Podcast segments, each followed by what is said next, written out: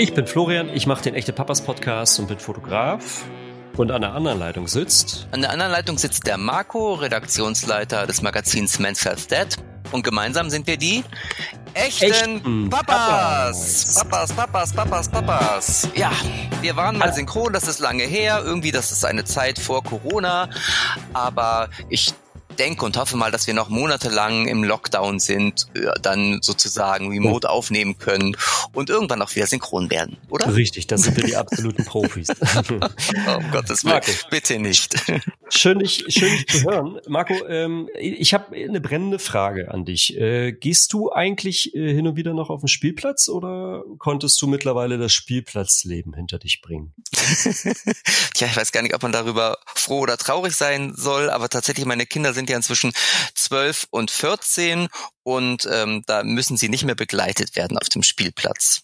Okay, ähm, ich ich äh, komme da drauf, weil ich finde ja, ich bin ja, ne, ich, mein mein Sohn viereinhalb, bin ja doch sehr häufig noch auf dem Spielplatz. Jetzt in diesen Tagen Winter weniger, aber ähm, doch meistens da. Und ich muss immer wieder zurückdenken, dass ja eigentlich so ein Spielplatz irgendwie so, so ein Eigenleben äh, führt und und eigentlich ist es mehr so ein, so ein Theaterspiel mit mit ganz vielen Protagonisten und meistens sind es die Eltern und die Kinder.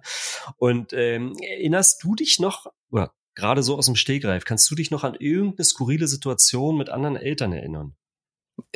Es sind immer skurril, die Situation mit anderen Eltern, oder? Also, ähm, und tatsächlich, also eine ganz bestimmte Situation fällt mir nicht ein, aber tatsächlich ist es ja immer so, dass es ganz viele Eltern gibt, wo man die Nase rümpft. Oder ich jedenfalls, muss ich leider sagen. Also, und ähm, mhm. entweder sind es Helikoptereltern, wo man sagt, oh mein Gott, hoffentlich bin ich nicht so, oder es sind Eltern, die irgendwie ihr Kind total vernachlässigen aus meinem Auge, äh, also mhm. aus meinen Augen.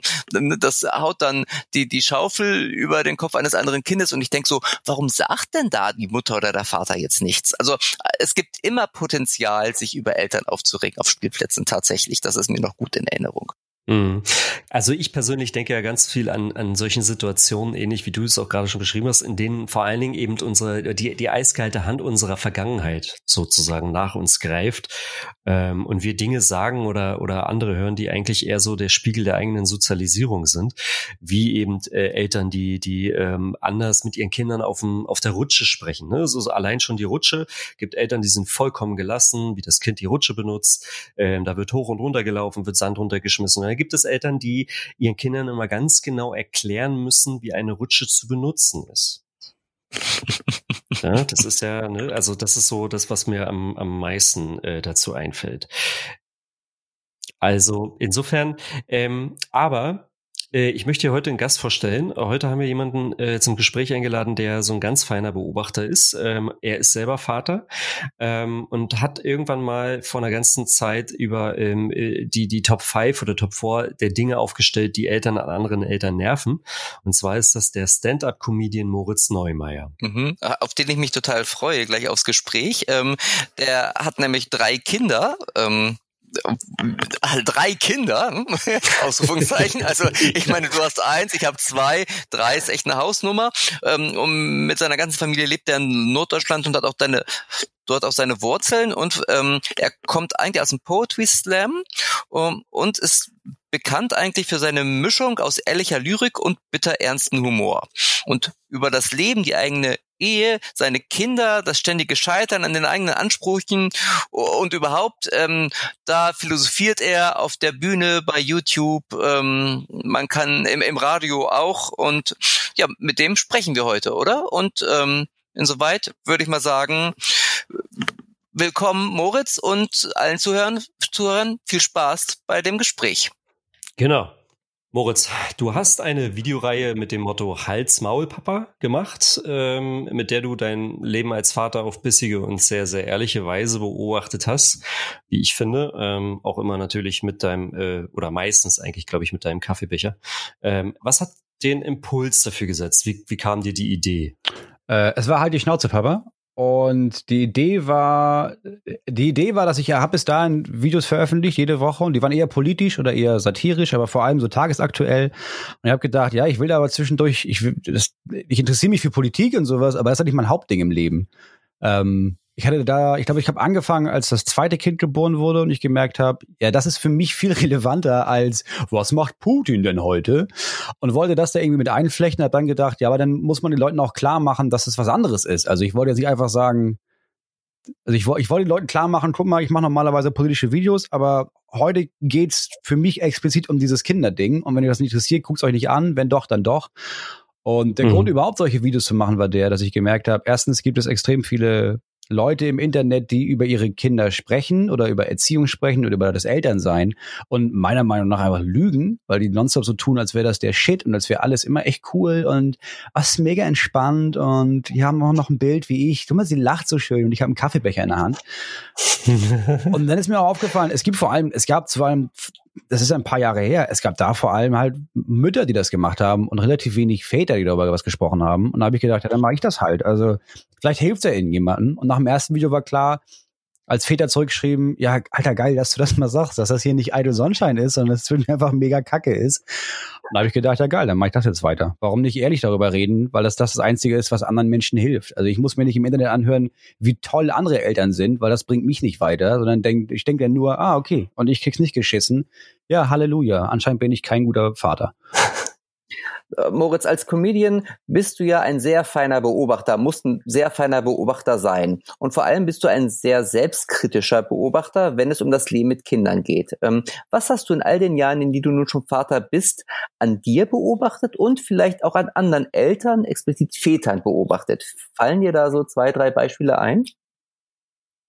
Ähm, ja, also was mir bei mir ist mir vor allem aufgefallen, wie Erstmal ist mir aufgefallen, wie krass überfordert ich davon bin. Das war mir nicht klar. So, ich glaube, die wenigsten Leute, die Kinder bekommen, wissen, worauf sie sich einlassen, weil woher? Also es gibt dann, vielleicht hat man das Glück und hat irgendwie Leute um sich rum, die sagen, die einem erzählen, wie, wie, wie scheiße anstrengend das ist und was die Probleme sind und dass du auf einmal, dass sich dein ganzes Leben dreht, weil das, was du bis vor kurzem noch am liebsten gemacht hast, jetzt eigentlich gar nicht mehr so gerne machst, sondern da gibt's ein neues Top 1, das ist dieses Kind und alles andere ist auf einmal nicht mehr da oder es ist halt, ja, das, man kann machen, macht den gleichen Krams von vorher, aber nicht mehr so intensiv, nicht mehr so viel und vor allem auch nicht mehr so gerne. Und mir hat keiner erklärt davor, ja, das ist halt ein, das macht dich halt irgendwie psychisch erstmal richtig wahnsinnig, dass du, dass du, dass du den großen Fokus, den du vorher in deinem Leben hattest, nicht mehr hast. Und es, selbst wenn Leute das Glück haben und es gibt Menschen, die erzählen von den negativen Dingen, niemand kann dich wirklich darauf vorbereiten. Ich finde, das ist wie so eine Geburt. Da kannst du auch so viele Geburtsberichte lesen und dann weißt du, ach, das ist bei denen passiert, das ist bei denen passiert. Aber in der Situation merkst du ziemlich schnell, ja, ich weiß gar nichts und ich habe ich hab keine Ahnung, was hier ist. Und jetzt bin ich panisch. Hoffentlich, hoffentlich überleben wir das alle. Ähm, und mir ist, mir ist aufgefallen, ja, ich bin schon, ich war extrem überfordert. Dann ist mir aber danach irgendwie aufgefallen, anscheinend halte ich auch relativ viel Stress aus. Also ich dachte, ich bin viel weniger resistent Stress gegenüber, weil ich war vorher extrem wenig stressresistent, weil ich ja auch nicht besonders stressresistent sein musste, weil ohne Kinder hat sich das zwar angefühlt wie, ich habe so ein stressiges Leben. Och Mensch, Mensch, Mensch. Aber war es ja nicht. Also ich weiß, dass Leute ohne Kinder das nicht so gerne hören, aber wenn du keine Kinder hast, dann hast du halt ein relativ stressfreies Leben. Und den Stress, den du hast, den suchst du dir selber aus. Also du kannst halt irgendwie sagen, ja, aber mein Job ist so anstrengend. Ja, fuck it, dann mach es halt nicht. Du musst niemanden versorgen, außer dich selber. Kündige und mach was anderes. Bist du wahnsinnig? Warum stresst du dich damit? Oder meine Beziehung, es ist echt stressig. Ja, verlass die Frau. Ihr habt nicht mal ein Kind zusammen. Oder den Mann oder wen auch immer du dann liebst. Ihr habt nicht mal ein Kind. Was steht da auf dem Spiel? Du bist kurz ein bisschen traurig und alleine und dann such dir jemand anderen. Herrgott nochmal. Und dann habe ich gemerkt, okay, jetzt, ich habe jetzt mal ein Kind und es ist mega stressig, aber ich halte auch das durch.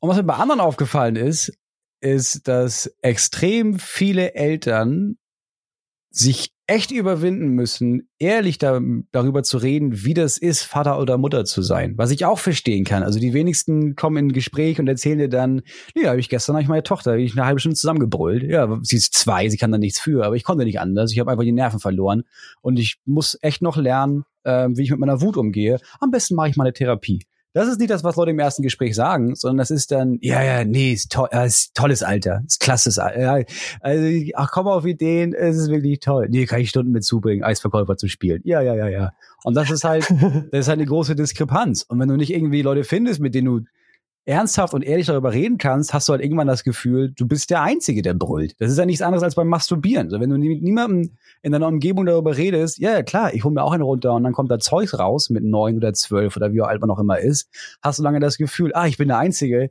Oh Gott, vielleicht bin ich weird, vielleicht sollte ich das nicht tun, ich bin so komisch. Und so ist es ich will jetzt nicht sagen, dass, dass seine Kinder anbrüllen wie Wichsen ist, aber ein bisschen, ein bisschen ist es ja das Gleiche, wenn es so ein Tabuthema ist.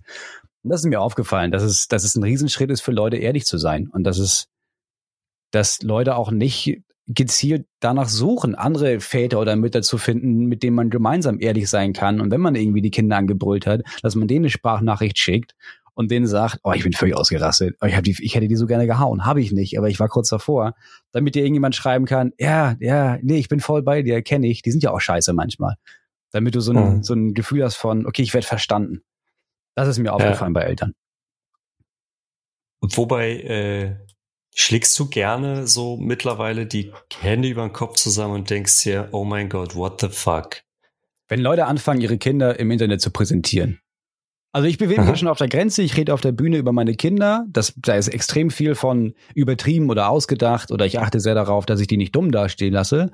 Aber wie viele Profile es alleine bei Instagram gibt von Leuten, die Bilder von ihren Kindern veröffentlichen, die teilweise dann Videos veröffentlichen oder ja Videos, in denen die Kinder mitspielen oder Alter, ich habe ich hab schon so viele Bilder von so wirklich kleinen Kindern halbnackt am Strand gesehen, wo ich denke, bist du völlig wahnsinnig? Hast du nicht das Gefühl, dass dieser Mensch, dessen schutzbefohlene Person du bist, erstens es verdient hat, selber zu entscheiden, ob es im Internet auftaucht oder nicht? Und ja. zweitens, Alter, warum benutzt du dein Kind, um ja, um, ich keine Ahnung, welches Gefühl das für dich hervorrufen soll, aber also warum benutzt du dein Kind, um dich selbst zu präsentieren im Internet, ohne das Einverständnis dieses Kindes, dass dieses Kind nicht geben kann, weil es ein Kind ist. Das macht mich wahnsinnig. Mhm. Das ist, finde ich einfach mega krass. Und gibt es auch eine Situation sozusagen äh, außerhalb des Internets, wo es dir genauso geht? Also mm.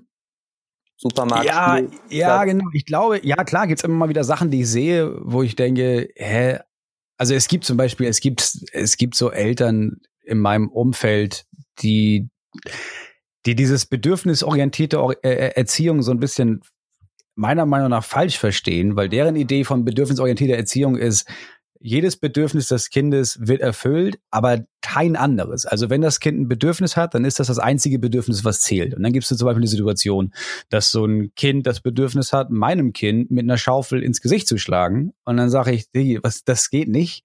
Und dann werde ich gestoppt, weil das heißt, nee, nee, nee, das ist klar, das ist der Manuel, der drückt jetzt hier seine Wut aus und das ist ihm ein Bedürfnis. So sieht er stier und denke, wirklich, muss ich jetzt zulassen, dass Manuel mein Kind in die Fresse haut, weil das sein Bedürfnis ist? Was läuft falsch bei dir, ey? und, und was, das denkst ich, du nur oder das sagst du nee, dann das, auch? Es gab Leute, bei denen habe ich das gesagt. Ähm, es gab Leute, bei denen habe ich das gesagt und die waren dann auch sehr pikiert, aber ja, aber was soll ich machen? Also, mein oberstes Ziel ist, mein Kind zu beschützen und nicht die Gefühle von irgendeinem so Typen auf dem Spielplatz, den ich nicht kenne. Und dann, ist, was, was mir auch aufgefallen ist, das kommt mal zu der Frage davor. Ich finde das gut, dass diese bedürfnisorientierte Erziehung, wir betreiben das auch so gut wie möglich und ich finde es auch eine gute Idee.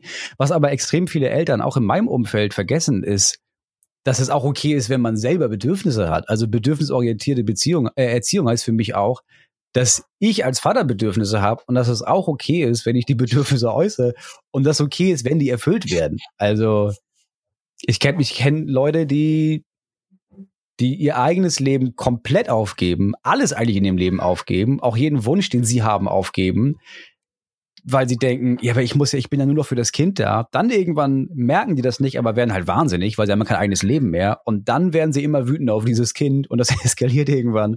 Und man denkt, ja, du, es ist, dann mach es nicht. Denn es ist okay, wenn du zwischendurch was für dich machst. Und wenn du, wenn es Regeln gibt oder wenn es Absprachen gibt oder wenn es Rhythmen gibt, in denen du deine Bedürfnisse irgendwie erfüllen kannst. Wenn nicht alle, dann wenigstens so ein bisschen, sodass du nicht wahnsinnig wirst und irgendwann das Kind in den Blumentopf vergräbst, weil du es zerstückelt hast.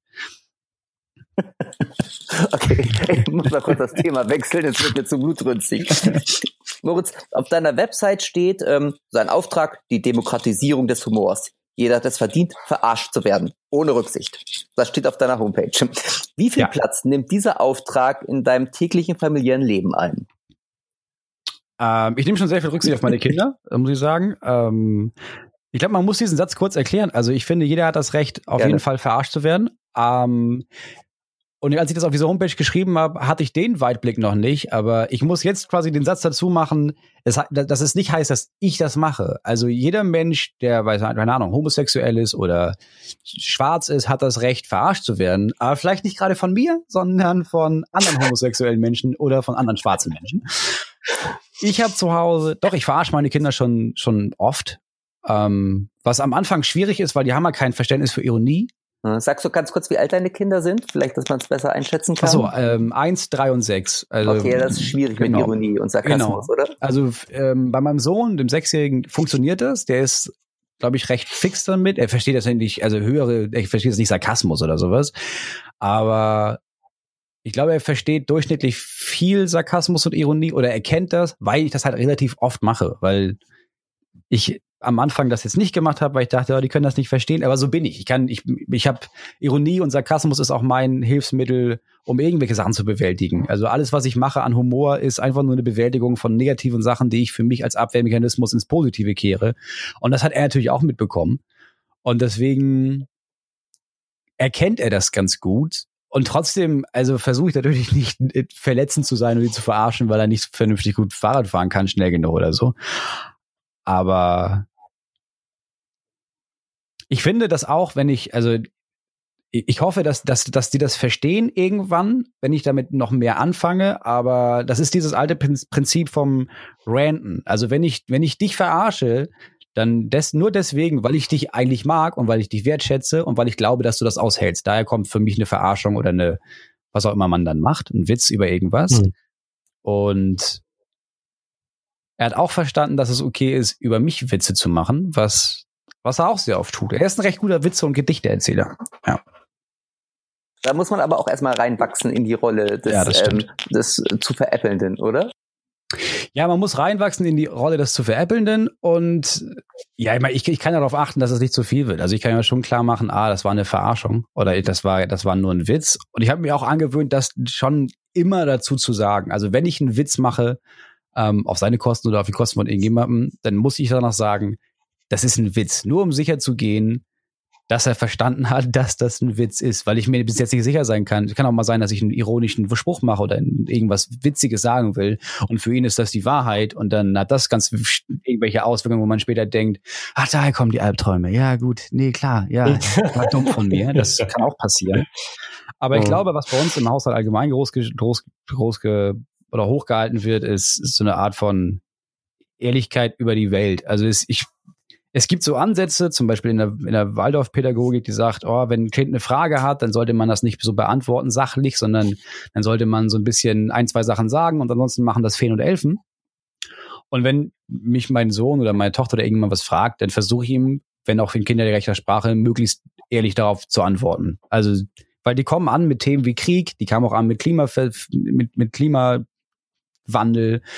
Jetzt letztens war es ich weiß nicht, woher er das hatte, aber es ging um sexuelle Belästigung. Und dann kann ich natürlich sagen, ja, das ist, du, das ist, das ist, ah, das, Wichtel, das machen die Wichtel, aber das funktioniert dann nicht. Also ich muss ihm schon erklären, Nee. wa- was ist das? Ich muss achten, was ich genau ihm erzähle, aber ich finde, ich finde, das wertschätzend, Kindern zuzumuten, bestimmte Sachen zu verstehen. Oder wenn sie nicht, wenn sie das nicht verstehen, dann den Teil zu erklären, den sie verstehen können, aber beim Rest zu sagen, und den Rest kannst du dann, wenn du größer bist, verstehen, weil es gibt Sachen, die können Kinder nicht verstehen, sondern erst, wenn sie größer sind. Hm. Aber ich Mhm. höre das da heißt, auch du schon. setzt im Grunde nur deinen Humor auch so ein bisschen ein, um die Welt deiner Kinder zu erklären. Ja, schon. Oder ich, also, weil ich gemerkt habe, das ist das, was ich kenne. Also ich komme gut klar in der Welt nur dann, wenn ich Humor habe und wenn ich, wenn ich die ganze Grausamkeit, die es gibt, äh, umwandle in Humor und ich versuche, das meinen Kindern so weiterzugeben. Jetzt heißt es nicht, dass es für die Mhm. das beste Mittel ist, weil das ist nicht für jeden das beste Mittel, aber ich versuche, dass es, Mhm. dass, dass denen irgendeinen Weg mitzugeben, um diese ganze Scheiße, die jeden Tag auf sie einregnet, irgendwie zu verarbeiten. du hast gerade schon davon gesprochen, du bist, bist auf der Bühne, sprichst natürlich auch über deine Familie und über, auch über deine Kinder und bringst sie dann natürlich auch äh, in deinen, ich sage jetzt einfach mal Geschichten äh, unter. Ja. Welche Ansprüche hast du als, als Comedian an deine Familie oder an deine Kinder? Ähm, gibt es da etwas, wo du sagst, naja, ihr müsst schon verstehen, das ist das, was ich tue. Ähm, deine Kinder lernen damit umzugehen. Ich weiß nicht, ob, ob es da einen Dissens mit deiner Frau vorher gab, ob die irgendwas dagegen hatte, dass du eure Familie sozusagen mit auf die Bühne nimmst? Äh, nee, meine Kinder, meine Kinder kapieren meinen Job bis heute nicht, wenn ich ehrlich bin. Also meine Kinder, jetzt, jetzt im Moment verstehen sie, weil es jetzt während Corona verstehen sie, okay, einmal die Woche geht Papa hoch in das Arbeitszimmer und dann redet er da mit dem Radio, weil Podcast, ja, was soll das sein? Ähm, mhm. Und zwischendurch muss ich, so wie heute, muss ich nochmal ins Radio. Und wir waren auf, mein, mein Sohn, der älteste Sohn, hat einmal einen Auftritt quasi miterlebt, weil wir in, es gibt dieses Anti, dieses, dieses, diese Anti-Nazi-Festival in Jameln, in, in Mecklenburg-Vorpommern, mhm. in so einem Nazi-Dorf, mhm. wo wirklich nur Nazis wohnen und eine, eine Nicht-Nazi-Familie. Und da habe ich den ganzen Tag moderiert, äh, ich glaube insgesamt fünfeinhalb Stunden. Und da war er mit dabei am Anfang, weil es war nachmittags und irgendwann war klar, alle anderen gehen schlafen, die Kinder, aber er wollte nicht schlafen, also durfte er mit mir ähm, hinter die Bühne und quasi, das war sein Wunsch, hinten auf der Bühne sitzen, wo man ihn nicht sieht, aber wo er mich sieht. Und das war halt ein Festival. Also ich stand dann auf dieser riesen Bühne und davor standen dreieinhalbtausend Leute oder so.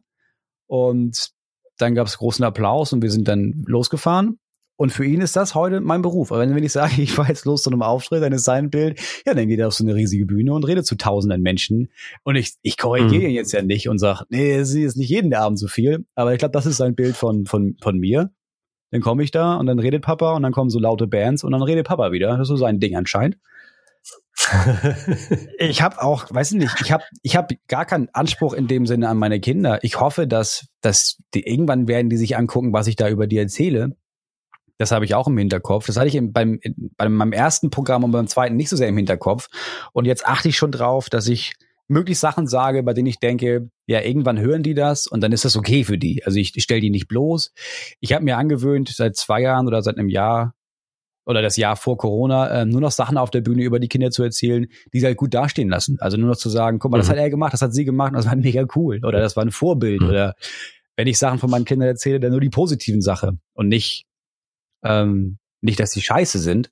Und ich habe mir angewöhnt, mehr darüber zu reden, über mich als Vater und weniger über die Kinder, sondern wenn in dieser Geschichte, die ich erzähle, jemand scheiße dasteht oder verzweifelt oder irgendwas falsch macht, dann bin ich das und nicht die Kinder.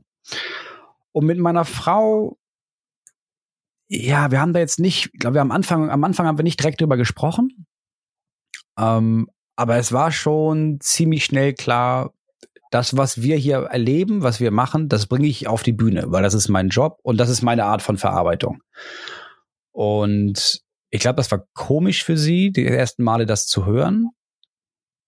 Aber ich glaube, ziemlich schnell hat sie auch, hat sie auch gedacht, ja, fuck it, ist doch egal. Weil, also wie gesagt, über die Hälfte davon ist halt nie passiert oder erlogen oder völlig übertrieben. Und ein Publikum hat nicht die geringste Ahnung davon, was davon stimmt und was nicht. Wenn jetzt Menschen mhm. glauben, dass alles so passiert, dann ja, kann ich ja auch nicht helfen. Aber ich glaube, die meisten Menschen, die mich live sehen, verstehen, dass das alles nicht eins zu eins passiert ist. Und wenn ich in der Geschichte erzähle, nee, ich habe ein Kind geschubst, dann gehe ich davon aus, dass sie wissen, ja, natürlich habe ich nicht ein zweijähriges Kind geschubst, sondern das war eine Fantasie oder eine übertriebene Geschichte. Ähm, also ich habe keinen Anspruch, ich habe keinen Anspruch an, an, an meine Kinder oder an meine Familie, wenn es um Comedy geht, oder dass sie das verstehen müssen. Mhm. Es ist auch okay, wenn die das irgendwann sehen und mein Sohn meint, ja, Papa, du bist der letzte Wichser. Das ist, das hättest du nicht machen dürfen.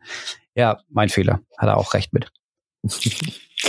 Moritz, wir haben ja ähm, vorhin schon mal über andere Eltern auch gesprochen oder ja. gelästert, ne, kann man auch sagen. Mhm. Ähm, da ergibt sich die Frage, so sind Eltern vielleicht die schlechteren Menschen oder sind sie vielleicht die besseren Menschen? Wie ist da deine Einschätzung?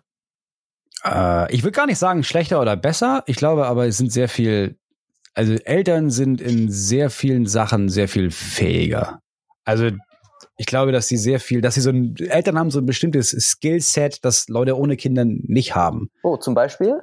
Ähm, also zum Beispiel lernst du extrem schnell auf die Bedürfnisse von anderen Menschen einzugehen.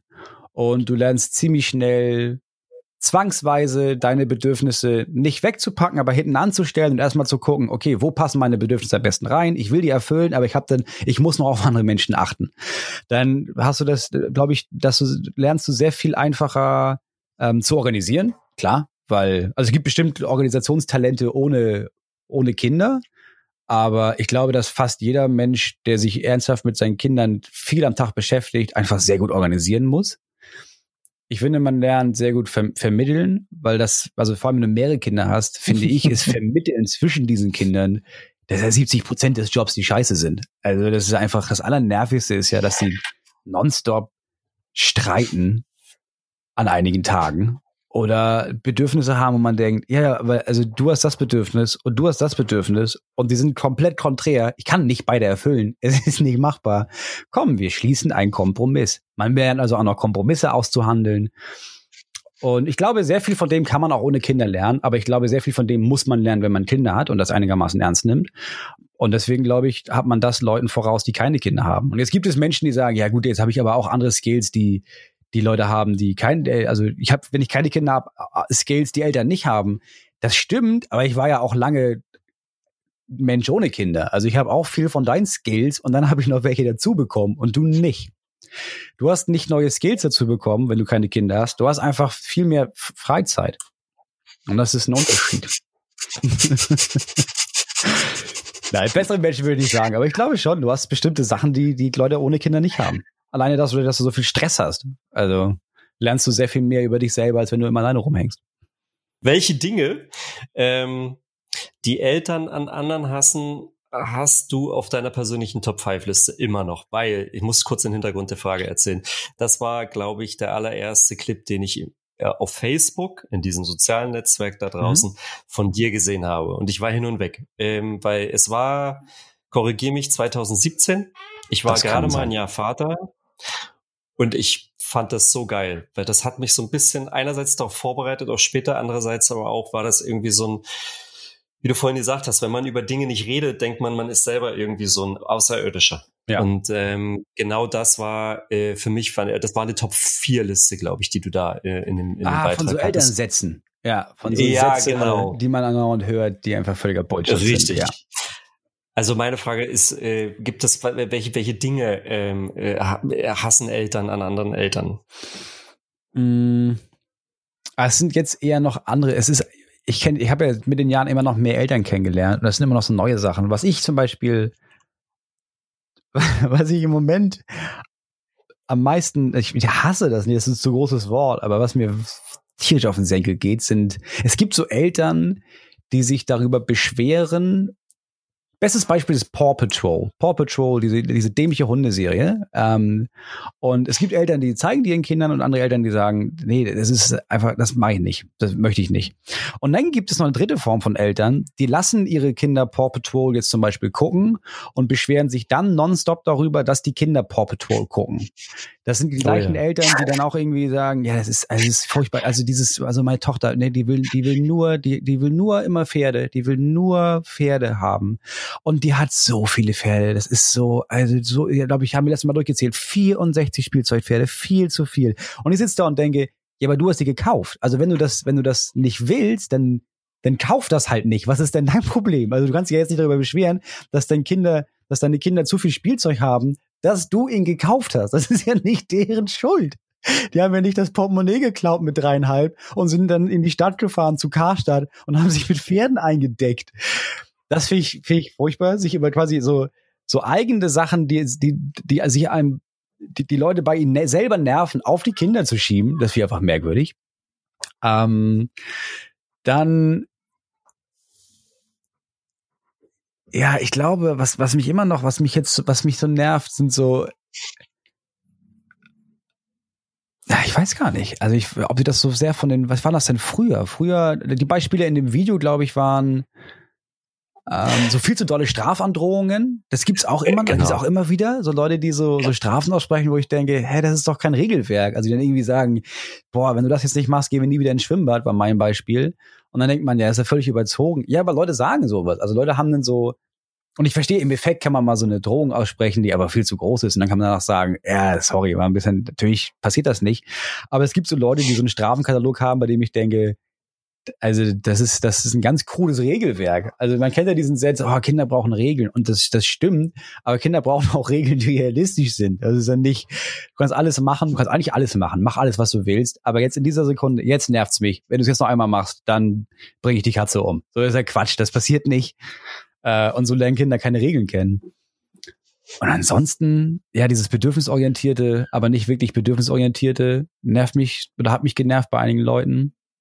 Und ansonsten muss ich sagen, habe ich seit vielen Monaten relativ wenig Kontakt zu Eltern durch den Lockdown, den wir von Anfang an sehr ernst genommen haben. Das heißt, die Kinder waren im Kindergarten und zwischendurch treffen die auch andere Kinder, aber ich habe wenig mit Eltern zu tun. Und wenn, dann habe ich halt nur mit den Eltern zu tun, bei denen klar ist, okay, wir machen jetzt ab, wir sehen uns, aber wir sehen niemand anderen und dann suche ich mir Eltern aus, die ich cool finde. Ähm, ja, und das, was, was mich am meisten nervt, sind, glaube ich, Eltern, die die so tun, als hätten sie keine Probleme.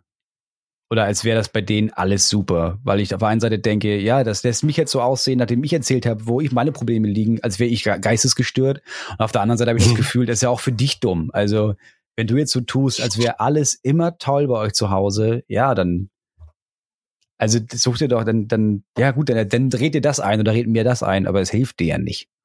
Ja, ich glaube, mhm. das ist die Liste so. Aber meinst du, das ist gelogen? Sozusagen? Ich glaube, also ich glaube, dass es keine Eltern gibt, bei denen immer alles toll ist. Also ich glaube nicht, dass es Menschen gibt, die nie wütend sind. Das kann, das, also kann sein, dass der, kann, der Dalai, wahrscheinlich ist der Dalai Lama selten wütend, aber der Dalai Lama hat halt auch keine Kinder. Also das ist auch ein ganz großer Punkt, glaube ich, beim Dalai Lama. ähm, und Nee, ich, also ich glaube nicht, dass es Eltern gibt, die nie ihre Kinder, wobei doch wahrscheinlich gibt es Eltern, die nie ihre Kinder anbrüllen, ne? Aber ich glaube nicht, dass es Eltern gibt, bei denen es nie ein Problem gibt zu Hause. Also das wäre unrealistisch, meiner Meinung nach. Weil dann wären die perfekte Menschen. Und dann würde das auch, da würde das auch noch bedeuten, ja, die haben jetzt, die unterdrücken die Probleme nicht oder ihre Wut, sondern gibt's einfach nicht. Gibt keine Wut in meinem Leben. Die Kinder, du können machen, was sie wollen. Das lässt mich alles völlig kalt. Aber ich liebe sie abgöttisch in jedem Moment meines Lebens. Ich schaffe es, meine Bedürfnisse zu erfüllen und alle der Kinder immer zu jedem Zeitpunkt. Bullshit. Das muss gelogen sein. Glaube ich nicht. Moritz, wenn man dich jetzt so hört oder wenn man dich auf der Bühne sieht oder wenn man auf deine YouTube-Videos klickt, könnte man den Eindruck gewinnen, dass du Eltern echt hast. Aber jetzt mal ehrlich, auf einer Skala von eins bis zehn, wie sehr hast du Eltern, also wie sehr hast du andere Eltern wirklich? Ich, ich hasse andere Eltern über, ich hasse die Eltern nicht. Ich rede mich gerne über die auf und ich lästere auch gerne über die, ähm, was ja auch immer ein Schritt ist von von so Selbstvergewisserung. Also wenn ich mich, wenn ich über andere Eltern lästere, dann ja, um mir selbst zu sagen, ja, so scheiße bin ich nicht. Also ich mache schon echt viel falsch, aber so doll wie die, nee, nee, nee, nee. ähm, ehrlich gesagt, wird es auch, also kann ich die auch gar nicht hassen, weil bei extrem vielen Sachen, die ich sehe, die Eltern machen, bei denen ich jetzt für mich denke, Alter, warum machst du das denn? Denke ich auch sofort, ja gut, ich mache jetzt lang genug Therapie, um zu wissen, ja, natürlich machen die das, weil deren Eltern irgendwas gemacht haben. Und die Sachen, die ich meiner Meinung nach falsch mache bei meinen Kindern, mache ich deswegen falsch, weil ich das nicht besser gelernt habe. Und das, was ich denke, was meine Eltern für mich falsch gemacht haben, liegt an dem, dass die das nie besser beigebracht bekommen haben von deren Eltern. Und deswegen bei den meisten Sachen, die mir auffallen, bei denen ich denke, ja, das ist halt viel zu krass, was du da machst, denke ich, ja, aber es hat halt einen Grund. Also von irgendwoher muss es ja halt kommen. Und das ist komisch, das zu denken, aber selbst wenn ich ich habe letztens habe ich eine Geschichte gelesen in irgendwo in der Zeitung und irgend so eine Mutter hat ihr Kind umgebracht aus irgendeinem Grund. Und ich habe gedacht, ja, aber es gibt halt, es gibt ja einen Grund. Also auf einen Seite denke ich, es ist ja furchtbar für dieses Kind. Gut, das Kind ist tot, für das Kind ist es jetzt egal.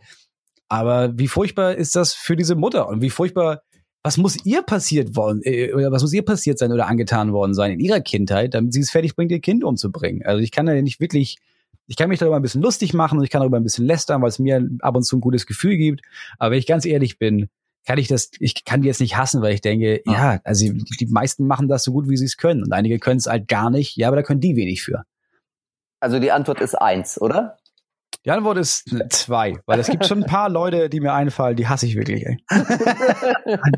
nee, die Antwort ist Ja, klar. Also wenn, ich jetzt, wenn ich jetzt darüber nachdenke und reflektiere, ist es eins, aber trotzdem rege ich mich ja oft genug auf, damit es eine drei ist. Wir haben ähm, äh, seit Beginn des Podcasts haben wir eine eine Spotify äh, Spotify Playlist, ähm, wo wir von Folge zu Folge immer wieder neue Lieder hinzufügen, mhm. die der Gesprächspartner sozusagen sich gewünscht hat oder die dem Thema äh, nahe kam und ähm, zu der Folge passte und äh, dementsprechend Moritz, äh, du darfst dir ein Lied wünschen. Das ist jetzt wünsch dir was quasi ah, okay. und das würden wir dann auf diese Playlist mit hinzufügen, weil wir finden irgendwie das Leben ne, spielt ganz viel Musik und macht es manchmal ein bisschen einfacher und mhm. insofern, ähm, warum nicht? Mm. Fällt dir was ein? ein oh, da fällt mir mehrere ein, ja. Also ich muss jetzt, ich muss jetzt, mir fallen voll viele Lieder ein, wo ich denken würde, ja, das muss auf die Playlist, aber. Du darfst auch gerne mehr. Dem, du darfst auch gerne mehr. Dem, also ich habe jetzt meine Top 2 im Moment, ist ja auch, geht ja auch ein bisschen um Kinder, ne? Also erstmal, wahrscheinlich haben schon ziemlich viele äh, Bummelkasten auf die Liste gepackt. Richtig? Was? Bummelkasten? Was? Das ist eine Band. Nee, das, ist eine, das ist eine Kinderband, tatsächlich. Ach, Hat doch keiner. So gut. Bummelkasten äh, ist das, das erste Mal habe ich habe Bummelkasten gehört aus Zufall. Der macht halt wirklich Musik so für Kinder. Ähm, und es ist das erste Mal, dass ich mir nicht in den Mund kotzen wollte bei Kinderliedern. Es ist wirklich cool. Okay, dann fange ich darauf auf jeden Fall. Der erste ist Bummelkasten und das Lied ist Kommst du bitte? Mhm. Äh, und handelt okay. davon, handelt von einem Vater oder von der Situation, dass wenn dein Vater steht und den Kindern sagt, komm, komm dir, komm dir bitte, kommst du, kommst du jetzt bitte? Ich kann, ich kann das nicht mehr. Komm bitte jetzt mit. äh, und der zweite ist, ähm, ich habe noch einen zweiten, äh, ist der Song Lisa von Owe. Kennen, glaube ich, auch Aha. tatsächlich einige von den Unter meinem Bett CDs. Mhm, genau. Ähm, ja. Und der Song handelt davon, dass ein Junge im Kindergarten ist und sich irgendwie so ein Mädchen interessant findet und sich wünschen würde, dass die mit ihm spielt. Und ich mag die tiefere Ebene dieses Songs, weil für Kinder ist es so ein lustiger Song und es ist geht ein bisschen um Lisa und um Lego und sowas. Aber für mich ist die tiefe Ebene, dass man nicht vergessen darf, dass egal wie klein Kinder sind, dass die halt, die haben halt schon Emotionen. Und das vergisst man voll einfach, weil es sind halt Kinder. Die wirken oft dumm. Und die wirken einfach auch, die, die Emotionen sind einfach, ja, der ist dir einfach wütend, keine Ahnung warum. Aber Kinder haben halt Emotionen und das ist mega wichtig und schwer, die zu erkennen und darauf einzugehen. Aber man muss sich das immer wieder verge ver vergegenwärtigen, dass das erstens nicht nur, nicht nur Emotionen sind, sondern das sind halt Kinderemotionen. Das sind nicht mal kleine Erwachsene, sondern es ist einfach, da ist irgendwas in diesem kleinen Kind und dieses Kind hat nicht die geringste Ahnung, was das ist. Und weil das nicht damit ja. umgehen kann, wird es einfach nur im Umgang scheiße mit der Welt. Und dann wird man wütend auf hm. das Kind und denkt, warum ist das Kind denn so? Ja, keine Ahnung, aber es gibt irgendeinen Grund. Also vielleicht gab es irgendwie Spannend. einen Albtraum oder es gab irgendwas.